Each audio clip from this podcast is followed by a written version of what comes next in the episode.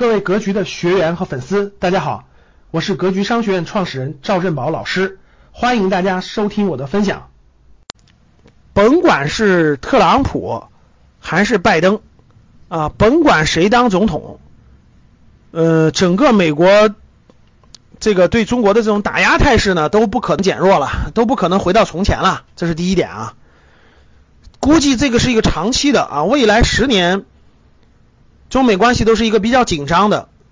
以美国想方设法打压中国为主，中国是顽强的这个这个上升，不断的上升，不断的这个这个向上突破，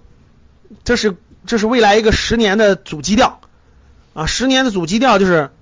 美国这个美国使劲打压中国，就不想让中国发展好，就不想让中国超过它，就不想让中国在很多方面科技方面。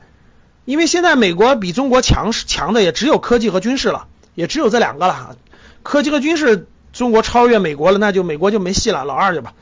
所以美国是这个这个非常不希望中国，说白了就是就是那个那个那啥，就是那个已经看到中国超越美国的趋势了嘛。这个他就不想让你超越他们，他就是那种那种就是这种这个横行霸道，然后这个他就讲他的逻辑嘛。没什么道理可讲了，各位，现在已经没什么道理可讲了。他就是打压你，就是不想让你超越他。但是呢，中国中国文化，中国十四亿人的基因盘子，注定了中国不是一个小国。各位，永远记住啊，上等人活在信念当中。各位记住啊，大家不要存在幻想啊，说的这个，咱中国低低头，让让步，哈个腰，咱不跟他争，咱就过去了。你别空想了，不可能的，各位，不可能的啊。中国是大国，中国十四亿人的大国啊，不是新加坡，也不是瑞士啊，也不是日本、韩国这样的小国，马来西亚这样的小国。中国要想发展，必须向上，十四亿人的福祉必须向上。中国不可能向下走，不可能是个小国家，只只在一两个行业或者一两个领域有一定的领先优势，养不活十四亿人。各位啊，中国文化也不是这，也不是这种文化。中国人的这种上进、这种勤劳、这种智慧，也不是他白人能控制得了的啊！世界五千年来，这中国文中国文化大多数都是世界最强者，GDP 最多的力量最强大的，不可能因为一点现在的小事。过去过去这么多年来，就是因为中国一直没有走科技这条路嘛。既然你西方已经打开了这个潘多拉盒子，既然我也走了，那就不可能，不可能不超越你，超越你只是时间问题啊！所以现在科技方面，中国已经是在科技进步上已经将要超越的时候，这不是开始打压了吗？但是必须超过的，这是这是中国的基因决定的，各位，这是中华民族的基因决定，也是大国决定的，这不可不能妥协，也没有妥协的余地，各位啊，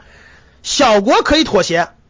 小国可以妥协，记住我的话啊，像什么马来西亚、什么新加坡啊，咱都可以妥协，没问题。咱你美国不让发展的行业，我不发展就完了，我发展别的，对吧？我做点那个，我富裕点就行了。中国不可以，因为中国的十四亿人，中国的这个盘子决定的，文化决定的，基因决定的，所有的一切决定的，只能往上突破，在所有领域都要成为那个那个引领世界的，不可能往回走了啊！各位，这一点是一个大家必须理解了这一点。你说老师，你别傻乎乎的认为那个我我我我低低头，我低低头，然后有些行业不发展，我就能活好，美国就能饶过你了？你别开玩笑了，各位啊！